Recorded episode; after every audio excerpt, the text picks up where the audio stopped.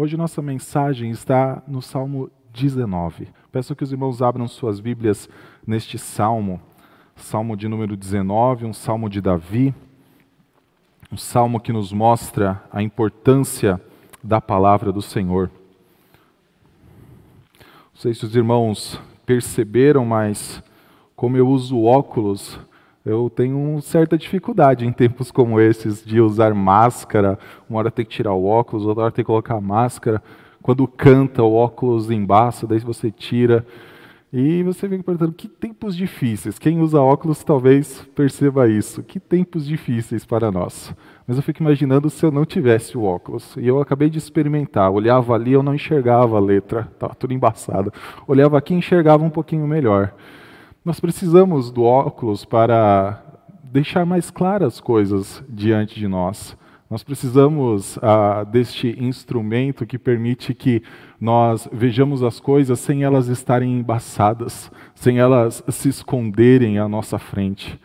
Eu me fico imaginando se eu não precisasse, se eu não tivesse ele nesse instante. A palavra de Deus é assim também. A palavra de Deus é o nosso único recurso para nos mostrar tudo às claras para não deixar nada oculto, para não deixar nada escondido de nossas vidas. E muitas vezes, principalmente nós que vivemos em tempos de fake news, nós passamos por dificuldades em tentar identificar o que é a verdade. Eu não sei se você reparou, mas no seu WhatsApp, talvez se já passou por uma atualização essa semana, aparece do lado de mensagens que são muito compartilhadas uma lupinha para você clicar nela e te levar ao Google, a um site de buscas, para ver se aquela mensagem que está sendo compartilhada é verdadeira ou não. Não sei se você já viu isso. Mas mesmo que leve ao Google e daí leve para outros sites, muitas vezes pode ser algo precioso para nós, para identificarmos se algo é verdadeiro ou não. Mas ainda assim, corremos o risco de não identificar claramente se aquilo que nós estamos olhando é a verdade ou não. A única certeza que nós temos é é com a palavra de Deus. E este salmo nos mostra isso. Eu gostaria de chamar a atenção dos irmãos para a leitura dele. Acompanhe a leitura deste salmo, que é o salmo de Davi. Os céus proclamam a glória de Deus e o firmamento anuncia as obras das suas mãos. Um dia discursa outro dia e uma noite revela conhecimento a outra noite. Não há linguagem, nem há palavras, e deles não se ouve nenhum som. No entanto, por toda a terra se faz ouvir a sua voz e as suas palavras até aos confins do mundo. Aí pôs uma tenda para o sol, o qual, como noivo que sai dos seus aposentos, se regozija como herói a percorrer o seu caminho. Principia numa extremidade dos céus e até a outra vai o seu percurso, e nada refoge ao seu calor. A lei do Senhor é perfeita e restaura a alma. O testemunho do Senhor é fiel e dá sabedoria aos simples. Os preceitos do Senhor são retos e alegram o coração. O mandamento do Senhor é puro e ilumina os olhos. O temor do Senhor é límpido e permanece para sempre. Os juízos do Senhor são verdadeiros e todos igualmente justos. São mais desejáveis do que o ouro, mais do que muito ouro depurado, e são mais doces do que o mel e o destilar dos favos. Além disso, por ele se admoesta o teu servo, em os guardar a grande recompensa. Quem há que possa discernir as próprias faltas? Absolve-me das que me são ocultas. Também da soberba guarda o teu servo, que ela não me domine. Então serei irrepreensível e ficarei livre de grande transgressão. As palavras dos meus lábios e o meditar do meu coração sejam agradáveis na tua presença, Senhor, rocha minha e redentor meu. Vamos orar? Santo Deus, nós te damos graças, ó Pai, pela Sua palavra que está diante de nós. O Senhor a guardou, o Senhor a preservou, para que nós pudéssemos, ó Pai, a cada dia tê-la diante de nossos olhos e olharmos para aquilo que é a verdade, identificarmos a Sua vontade para as nossas vidas. Senhor, nós pedimos que, os, que tu nos auxilies, ó Pai, nesse dia, para que enxerguemos tanto a verdade quanto a beleza da tua palavra. Que ela seja a coisa mais desejável da nossa vida. Essa é a nossa oração, no nome santo de Cristo Jesus. Amém. Meus irmãos, quando eu olho para este Salmo 19, eu enxergo que ele tem uma mensagem. E esta mensagem é que a palavra de Deus, ela expõe o que pode estar oculto ou disfarçado em nossas vidas. A palavra de Deus, ela expõe aquilo que pode tentar se ocultar, principalmente o pecado, e ela expõe o pecado à nossa vida. É isso que eu enxergo quando nós olhamos para a parte final do salmo, com o salmista falando: Senhor, Talvez tenha pecados que são ocultos em minha vida. Perdoa-os, ó Pai. Absolve-me destes pecados. E é a palavra de Deus que dá essa certeza de que há pecados que muitas vezes a gente nem sabe que nós cometemos. Se não fosse a palavra dizer que há pecados inadvertidos, e esses pecados também precisam de expiação para eliminar a culpa, nós nunca saberíamos disso. E o pecado ele tem esta característica de tentar se ocultar ou tentar se disfarçar em nossa vida. Este salmo ele tem três blocos bem definidos. Eu gosto de chamar esses blocos de Gênesis 1, Gênesis 2 e Gênesis 3. Mas talvez se você gosta de anotar sermão, você pode olhar para o primeiro bloco, que vai do versículo 1 até o versículo 6, e dizer que os céus proclamam a voz de Deus ou os céus proclamam a glória de Deus. O segundo bloco, que vai do versículo 7 até o versículo 10, é que a palavra de Deus proclama a instrução do Senhor. E o terceiro bloco, nós vemos uma resposta do servo de Deus ao que ele anunciou, tanto na sua criação quanto na sua palavra. Quando nós olhamos para este versículo primeiro, nós vemos já logo de cara o que eu chamei de título deste bloco: Os céus proclamam a glória de Deus. E eu lembro aqui de Gênesis 1, que quando nós olhamos para o texto de Gênesis 1, ao final de cada dia que o Senhor criava todas as coisas, ele olhava para a sua criação e a criação trazia uma informação de volta para ele: que tudo o que ele fez era bom, tudo o que ele criou era muito bom. E assim nós vemos a partir do versículo 1 até o versículo 6 que a criação, ela trabalha como uma propagadora da voz de Deus. O Deus que disse haja luz e houve luz, o Deus que disse haja um firmamento, faz com que essa mesma voz continue a ser propagada por toda a terra. Versículo 1 fala: Os céus proclamam a glória de Deus e o firmamento anuncia as obras das suas mãos. Um dia discursa outro dia e uma noite revela conhecimento a outra noite. Quando nós olhamos para os céus, e é muito interessante que ele trabalha com informações ou elementos da criação que são comuns a todas as pessoas. Nós não olhamos aqui para as árvores proclamam a glória de Deus, nós não olhamos para um rio, porque há lugares em que estes elementos não estão presentes. Mas o céu, o firmamento, está à disposição da vista de todo mundo. A noite e o dia recaem sobre todo mundo. Todas estas coisas proclamam a glória de Deus o tempo todo. E isso me mostra que para o Senhor, ele jamais ocultará a sua glória, ele jamais esconderá a sua voz, ele jamais disfarçará o que o seu sua criação anuncia. A mesma criação que no início retornou a informação de que era muito bom, também retorna a informação de que Deus criou todas as coisas e a glória dele enche toda a terra.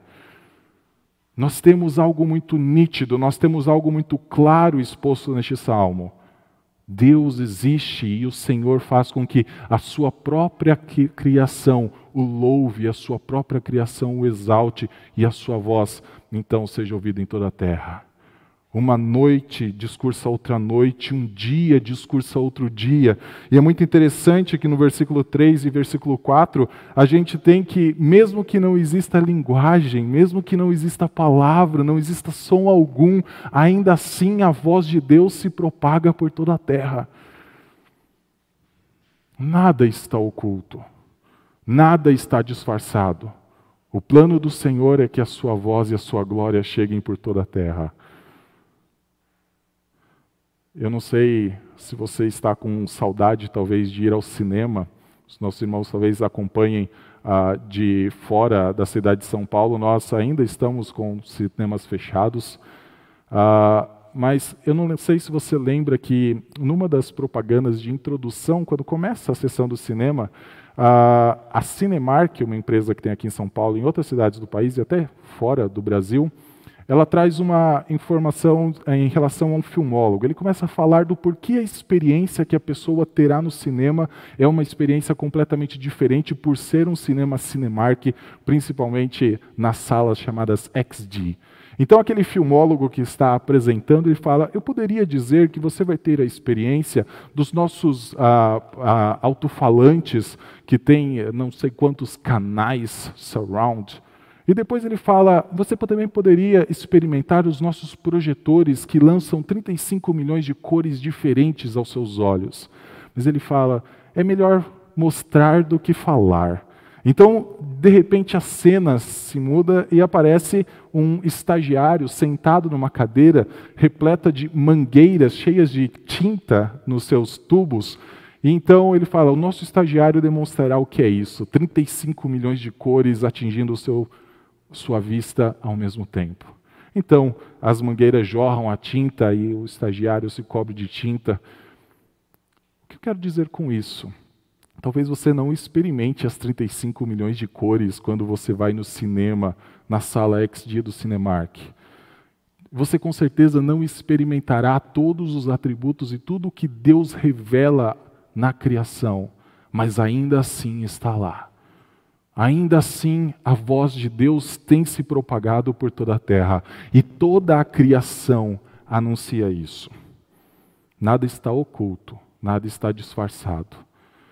Porém, nós sabemos que, apesar de nada estar oculto e nada estar disfarçado, ainda assim há pessoas que não reconhecem e pessoas que jamais reconhecerão a glória de Deus espalhada por toda a terra. Há pessoas que podem ver essa grande obra das mãos de Deus e jamais render glória a Ele. E nós sabemos a razão disso. A razão disso se chama pecado. E o pecado, diferente de Deus que jamais vai ocultar a sua glória, ele tenta ocultar a glória de Deus. Quanto mais ele se faz presente em nossa vida, mais ele busca nos afastar de qualquer conhecimento que seja possível a respeito de Deus. Os versículos 4, final do versículo 4 até o final do versículo 6, nos mostram que Deus continua propagando a sua glória, mas há elementos que propagam a glória de Deus que o pecado utiliza para afastar a propagação desta voz de Deus. Final do versículo 4 fala: aí, aí pôs uma tenda para o sol, o qual, como noivo que sai dos seus aposentos, se regozija como herói a percorrer o seu caminho. Principia numa extremidade dos céus e vai até a outra o seu percurso, e nada refoge ao seu calor. Quando nós olhamos para esse salmo, fica claro que o que Davi está experimentando é a contemplação dos céus. Ele já falou do céu, ele já falou do dia, ele já falou da noite, e agora ele fala do sol, que começa numa extremidade e vai até a outra. E a gente pode entender que é do nascer do sol ao pôr do sol. Este é o percurso regular, este é o percurso que é evidente a todos os habitantes da terra. Assim como o céu, assim como o dia, a noite, todos podem perceber, também o trajeto do sol todos podem perceber. Assim também ele fala no final: e nada se oculta do seu calor, ou nada foge do seu calor, no versículo 6. Todos podem perceber, talvez em alguma região do país, como nós que somos lá do, do sul, às vezes no inverno o sol não aquece tanto assim mas ainda assim as pessoas podem perceber e nada pode fugir ao calor do sol. É mais uma grande testemunha, é mais um grande elemento que anuncia a glória de Deus. Mas o problema é que os homens distorcem isso. O problema é que os homens tentam disfarçar, dar uma nova aparência, até mesmo a este elemento do sol. E ao invés de adorar o Criador, adorar a criatura. Ao invés de adorar aquele que anuncia a sua glória por toda a terra, adoram o que é responsável por anunciar a glória de Deus por toda a terra. Quando Davi escreveu este salmo, era muito comum nas religiões ao redor se adorar o sol. No Egito se adorava o Deus da justiça, o sol da justiça. E muitos olham para este final do versículo 6 como nada refoge ao calor, como uma ideia de que a, a, a ira, a justiça deste suposto Deus Sol recaísse sobre todos. Qual é o problema? As pessoas pegam um elemento da criação de Deus, pega um elemento que deveria anunciar a glória de Deus e faz isso, o elemento faz isso. Só que as pessoas tentam ocultar a glória de Deus e ficar só com o sol, ficar só com o firmamento, ficar só com o dia, só com a noite. É possível e nós sabemos disso. As canções exaltavam o sol, as canções exaltavam Deus Sol. Só que o salmista ele nos, ah, nos guarda de cometer o mesmo erro. O final do versículo 4 fala: Aí pôs uma tenda para o sol. O sol também é criação do Senhor. O sol também é uma criatura. O sol jamais pode ser adorado no lugar do Criador. Eu falei que este bloco me lembra Gênesis 1, e nós olhamos para a forma como Deus é retratado neste primeiro, nessa primeira parte do salmo, ele é chamado de Deus como a divindade que é criadora, que está distante no sentido de transcendente à sua criação. Ele é o criador e o demais é criatura. Ele é o Deus que disse, ele é o Deus que viu, ele é o Deus que falou, ele é o Deus que fez. Quando nós olhamos para Gênesis 1, é Deus, Deus, Deus, Deus, Deus. Não existem os outros títulos atribuídos a Deus. Nesta primeira parte do salmo também não existe, porque só existe um Deus. Só existe um Senhor que proclama a sua glória por toda a terra. Mesmo que os homens tentem ocultar, mesmo que o pecado tente distorcê-la, a sua glória continua sendo propagada por toda a terra. Segunda parte do salmo nos mostra que a palavra do Senhor proclama a instrução do Senhor. Versículo 7 em diante fala: A lei do Senhor é perfeita e restaura a alma, testemunho do Senhor é fiel e dá sabedoria aos simples. Os preceitos do Senhor são retos e alegram o coração. O mandamento do Senhor é puro e ilumina os olhos. O temor do Senhor é límpido e permanece para sempre. Os juízos do Senhor são verdadeiros e todos igualmente justos. Por que esta parte eu falei que me lembra Gênesis 2? Se você olhar lá para a história narrada por Moisés no segundo capítulo da Bíblia, você verá que lá tudo é harmonioso. Você verá que lá não existe conflitos entre os homens. Lá não existe conflito dos homens com o Senhor. Lá não existe conflito dos homens com a criação de Deus. Não existe nenhuma deturpação, não existe nenhuma distorção, não existe nada que precisa ser ocultado. Gênesis 2 é o capítulo que nos mostra que tudo é harmonioso. Olha como é harmoniosa esses três, são harmoniosos esses três versículos do Salmo 19. Primeiro ele dá um nome para a palavra de Deus. E os irmãos podem ver isso no versículo 7, a lei do Senhor.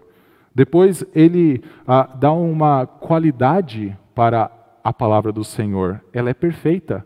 E depois uma função ela restaura a alma. E se você for até o final do versículo 9, este mesmo padrão segue.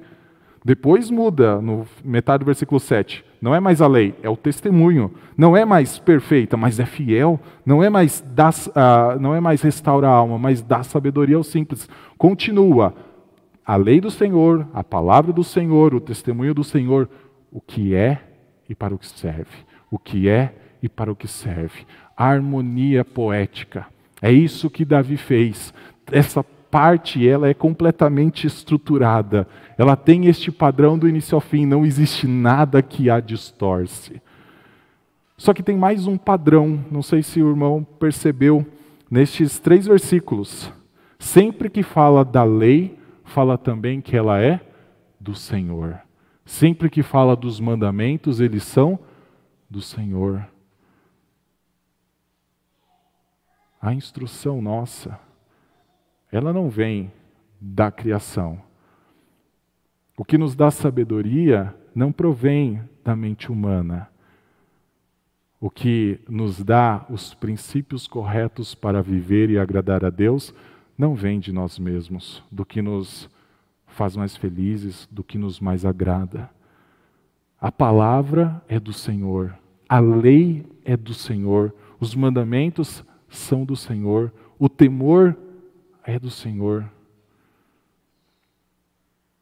Da mesma forma que Deus faz com que a sua criação propague a sua glória, Deus também nos reservou esta palavra de Gênesis a Apocalipse para ser o instrumento da nossa instrução, um instrumento para a nossa sabedoria, para que nada que se coloque diante dos nossos olhos, nada que chegue aos nossos ouvidos, sendo distorcido ou tentando se ocultar, passe como sendo verdade, mas sendo mentira. A palavra do Senhor, ela é reta, ela é perfeita, ela é justa. Eu falei que eu chamo essa parte de Gênesis 2.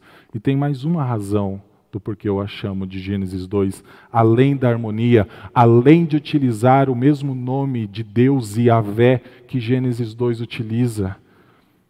A palavra do Senhor, ela parece ser retratada aqui como um contraponto da árvore do conhecimento do bem e do mal.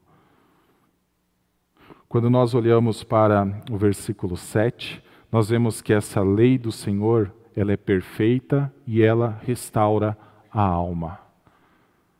E a ideia por trás dessa palavra restaurar a alma é a ideia de vivificar a alma. É a ideia de dar vida à alma. Assim como a árvore do conhecimento do bem e do mal sempre foi atrativa aos olhos como um alimento necessário para dar vida. Ela sempre esteve no jardim do Senhor, ali retratando ser uma árvore com fruto. O Senhor sempre a proibiu. O Senhor disse: Não comerás, porque no dia em que dela comeres morrerás. Mas ainda era uma árvore que dava fruto. Depois nós seguimos, ah, eu vou pular um pouco, para o, na verdade, o versículo 7 ainda fala que o testemunho do Senhor é fiel e dá sabedoria aos simples. Como a árvore do conhecimento do bem e do mal sempre foi retratado? Como dando capacidade de conhecer o bem e o mal. Esta foi a tentação de Satanás para Adão e Eva. Vocês serão conhecedores do bem e do mal se comerem desta árvore. Mas a Bíblia fala a sabedoria aos simples, a sabedoria àqueles que precisam de sabedoria, é só a palavra de Deus que pode dar. Depois, olha lá no final do versículo 8: o mandamento do Senhor é puro e ilumina os olhos. Quando Adão e Eva, seduzidos pela tentação da serpente, seduzidos que poderiam ser conhecedores do bem e do mal, seduzidos que poderiam ser como Deus, comem daquele fruto, Moisés faz questão de registrar: os seus olhos se abriram. Mas os seus olhos não se abriram para algo bom. Seus olhos não se abriram para a vida, seus olhos não se abriram para algo que agrada ao Senhor, mas os seus olhos se abriram para algo cruel, seus olhos se abriram para a vergonha, seus olhos se abriram para o medo. Seus olhos se abriram mas para tudo aquilo que é contrário aos planos do Senhor, contrário à vontade do Senhor. A palavra do Senhor jamais fará isso. Ela dá sabedoria aos simples e ela ilumina os olhos para que quando eu vou utilizar aqui uma comparação. Quando uma árvore da vida ainda se apresente diante da sua vida, nos dias, uma árvore do conhecimento do bem e do mal, ainda se apresente diante da sua vida nos dias de hoje, você saiba reconhecer os riscos que há em se envolver com ela, os riscos que há em se alimentar dela. Nós temos coisas que Deus criou e que são colocadas diante dos nossos olhos a todo dia. E o Senhor quer que nós desfrutemos delas. Mas o Senhor não quer que elas nos escravizem. É, o Senhor não quer que nós as adoremos. O Senhor não quer que nós nos coloquemos a, em adoração a elas. O Senhor deseja que nós as reconheçamos para evitar. Talvez nós tenhamos os escapes da nossa vida, como talvez um happy hour que traz um alento, traz um consolo depois de um dia exaustivo de trabalho, a presença dos amigos, mas isso pode escravizar. Isso pode tirar completamente a nossa atenção, o nosso foco do Senhor. Talvez sejam as maratonas do Netflix que faz os problemas dentro da própria casa se esquecerem. Talvez homens e mulheres, marido e esposa, não conseguem dialogar, não conseguem resolver o que pode estar dentro da sua casa, mas eles conseguem sentar diante e maratonar séries e séries de TV. São árvores da vida, árvores do conhecimento do bem e do mal disfarçadas. Nós precisamos saber reconhecer isso e saber que a realidade que elas propõem é uma realidade cruel, apesar de estar disfarçado como algo bom. A realidade é terrível, apesar de estar disfarçada como algo belo. O pecado faz isso. O pecado distorce essas coisas. E o versículo 10 ele nos mostra a lei do Senhor, os mandamentos do Senhor, a palavra do Senhor são mais desejáveis do que o ouro, mais do que muito ouro depurado, e são mais doces do que o mel e o destilar dos favos. Eu fico me perguntando por que, que utiliza as, a comparação com o ouro, provavelmente por ser uma das coisas mais preciosas para a humanidade, mas eu fiquei me perguntando por que compara, compara com o mel. E a única ideia que me veio somando as duas coisas juntas é que ouro e mel possuem a mesma coloração do sol, ou mesma tonalidade do sol. Claro, guardadas ah, as diferenças e quem conhece a área sabe quais elas são. Mas no final eles têm esse tom amarelado. E no final eles têm esse tom atrativo. Um é da riqueza, o outro é da doçura. E eles podem nos seduzir, assim como Davi alertou para que o sol era uma criação de Deus e jamais alguém que pode ser colocado no lugar de Deus. Nós precisamos ter isto em mente a árvore do conhecimento do bem e do mal também se mostrou desejável para dar conhecimento. Mas o Senhor fala: a palavra do Senhor é mais desejável. No mundo com muitas vozes, no mundo com muitas ideias, com muitas ideologias, nós precisamos saber reconhecer o que é verdadeiro do que é falso. E nós precisamos estar preparados para mentiras e para coisas que tentem a nos afastar do Senhor se apresentarem a nós disfarçadas como coisas boas. Ideologias que aparentam ser algo bom. Nós precisamos ter a palavra do Senhor aberta diante de nós para reconhecer quando um mal está disfarçado aos nossos olhos. A partir do versículo 11, nós temos a resposta do servo.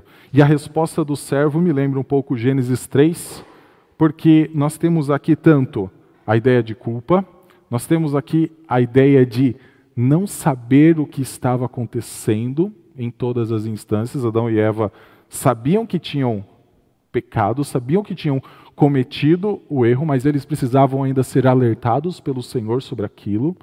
E o servo ele fala diante do que a criação anuncia e diante do que a palavra anuncia, ele inicia o versículo 11 dizendo: Além disso, por eles, pelos mandamentos, pelos, pela lei do Senhor, se admoesta o teu servo em os guardar a grande recompensa. Por que é necessário admoestar o servo?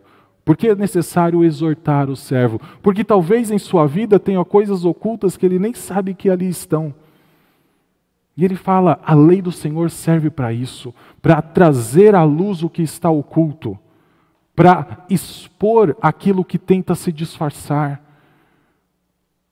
O pecado, ele constantemente, principalmente quando ele se torna, ah, faz parte de um ciclo de nossa vida ou constante em nossa vida, chega um momento em que nós nem o reconhecemos mais como pecado.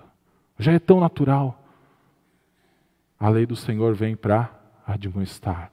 Os mandamentos do Senhor vêm para exortar e nos tornar preparados para identificá-los.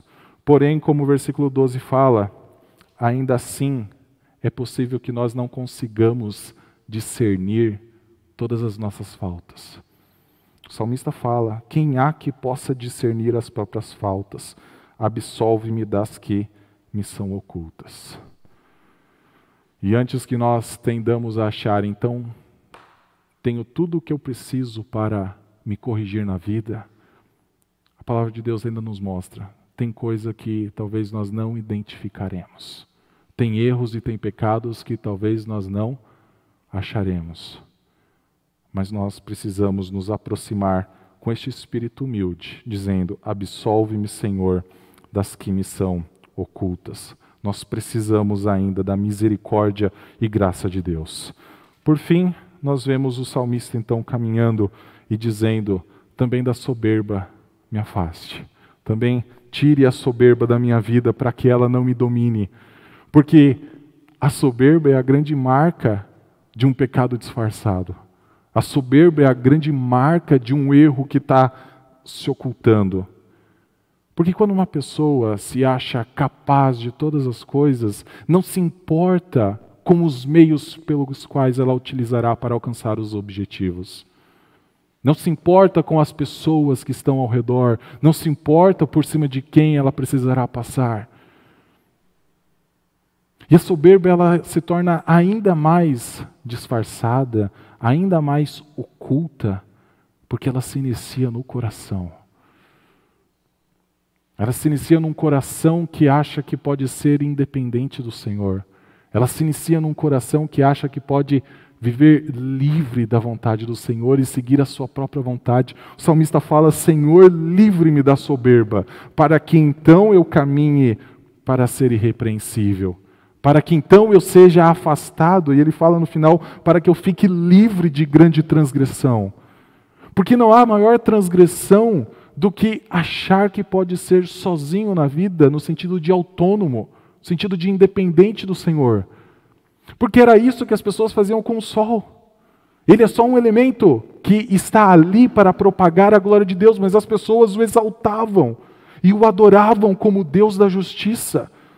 É assim com o ouro que as pessoas muitas vezes se matam e até mesmo tiram as suas próprias vidas quando ele lhe falta. Tudo é disfarçado, o pecado ele tenta dar uma nova roupagem, dar uma nova aparência. O salmista fala, sua palavra me alertou sobre isso. No final, versículo 14, ele fala: As palavras dos meus lábios e o meditar do meu coração sejam agradáveis na tua presença, Senhor, rocha minha e redentor meu. Esse último versículo, ele nos mostra que tanto o que é externalizado, quanto aquilo que ninguém vê, o salmista quer que seja para a honra de Deus, quer que seja para a glória de Deus, que as palavras que saiam dos lábios, mas também o meditar do seu coração, sejam iguais o que o céu, iguais o que o dia e a noite, igual o que o sol faz, anunciem a glória de Deus. E ele termina o versículo dizendo: Senhor, rocha minha e redentor meu. Ele reconhece o que Deus é na sua vida. E ele reconhece que ele precisa principalmente desta última palavra que ele fala em relação a Deus. Ele precisa de redenção. Porque lembra-se? Ainda há faltas que ele não sabe discernir. E mesmo que ele soubesse discernir, ele ainda precisa do perdão que vem do Senhor. Ele ainda precisa ser resgatado de uma vida que tenta se ocultar de Deus, assim como Adão e Eva tentavam se esconder atrás das árvores do jardim. Meus irmãos, nós só chegaremos a esta resposta que o servo do Senhor dá a Deus, se nós entendermos que é a Bíblia, a palavra de Deus, que pode expor o que está se disfarçando em nossa vida, que pode expor que pode estar oculto ainda aos nossos olhos. Encerro este sermão, meus irmãos, pensando que Deus nunca deixou nada oculto. Deus nunca disfarçou a sua glória. Deus nunca a deu, deu uma roupagem diferente para ela, como nós muitas vezes tentamos fazer. A ponto de Deus nunca deixar nada oculto. Romanos capítulo 3, versículo 20, Versículo 21 diz que o Senhor também manifestou toda a sua justiça publicamente. Em Cristo Jesus, como nós vimos em Hebreus capítulo 1, lido no início deste culto, a perfeita glória e expressão de Deus é manifestada. O que isso significa? Não existe nada que possa se parecer com Cristo, ou nada que possa se disfarçar de Cristo, ou nada que oculte Cristo da nossa vida, que pode nos resgatar de nossos pecados, mas somente Cristo e a justiça e a glória que Ele revela de Deus que podem nos trazer da morte. Cristo é a expressão exata dessa justiça. O que é anunciado nos céus, o que é anunciado na palavra de Deus, aponta para Cristo aponta para Ele como aquele que nós precisamos para a nossa vida ser resgatada. Longe de Cristo, há soberba, orgulho. Há coisas que continuarão ocultas, se tornarão tão comuns a nós, que nós nem perceberemos que estão diante de nós. Para encerrar, duas aplicações sobre este texto. A primeira é: tenha a Bíblia diante de ti todos os dias para que o pecado não se disfarce em sua vida, para que o pecado não seja tão comum que você já nem consegue mais perceber ele ah, dentro de todas as atividades que você faz. A Bíblia ela vai listar cada pecado. Ela é como um espelho que você se coloca diante dele e você consegue identificar talvez algo que está fora da sua vista num primeiro momento. Precisamos da Bíblia a todo instante. Segundo lugar, tenha um espírito humilde, de reconhecer que você precisa da revelação de Deus, que você precisa caminhar com a palavra de Deus diante dos seus olhos a todo instante. O Senhor é o Deus que criou todas as coisas, a sua glória é anunciada em toda a terra, sua palavra é perfeita, enquanto nós somos imperfeitos. Que o Senhor nos dê graça, que o Senhor nos conduza a um bom caminho e que a Sua palavra seja cada dia mais desejável para nós. Vamos orar? Santo Deus, nós te damos graças pela Sua palavra. Te louvamos porque o Senhor tem cuidado de nós e a Sua palavra é claro exemplo disso. Obrigado, ó Pai, porque com ela nós podemos resistir às tentações de Satanás, nós podemos resistir, ó Pai, e tratar a própria concupiscência de nossa carne por meio dela, ó Pai, o Senhor também nos ajuda a propagar a Sua verdade pelo mundo. Nós te louvamos pela graça de termos ela impressa em áudio. O Senhor tem nos ajudado de diversas formas e nós te louvamos por isso. Mas acima de tudo, ó Pai, nos, nós agradecemos, Senhor, pela palavra encarnada. Agradecemos por Cristo Jesus, que pagou o preço de nossos pecados tanto aqueles que são claros a nós, quanto aqueles que ainda são ocultos. Senhor, não permita que nenhum erro passe despercebido a nós, mas que, ó Pai, nos arrependendo deles, também nós os abandonemos para a sua honra e glória. Essa é a nossa oração, no nome santo de Cristo Jesus. Amém.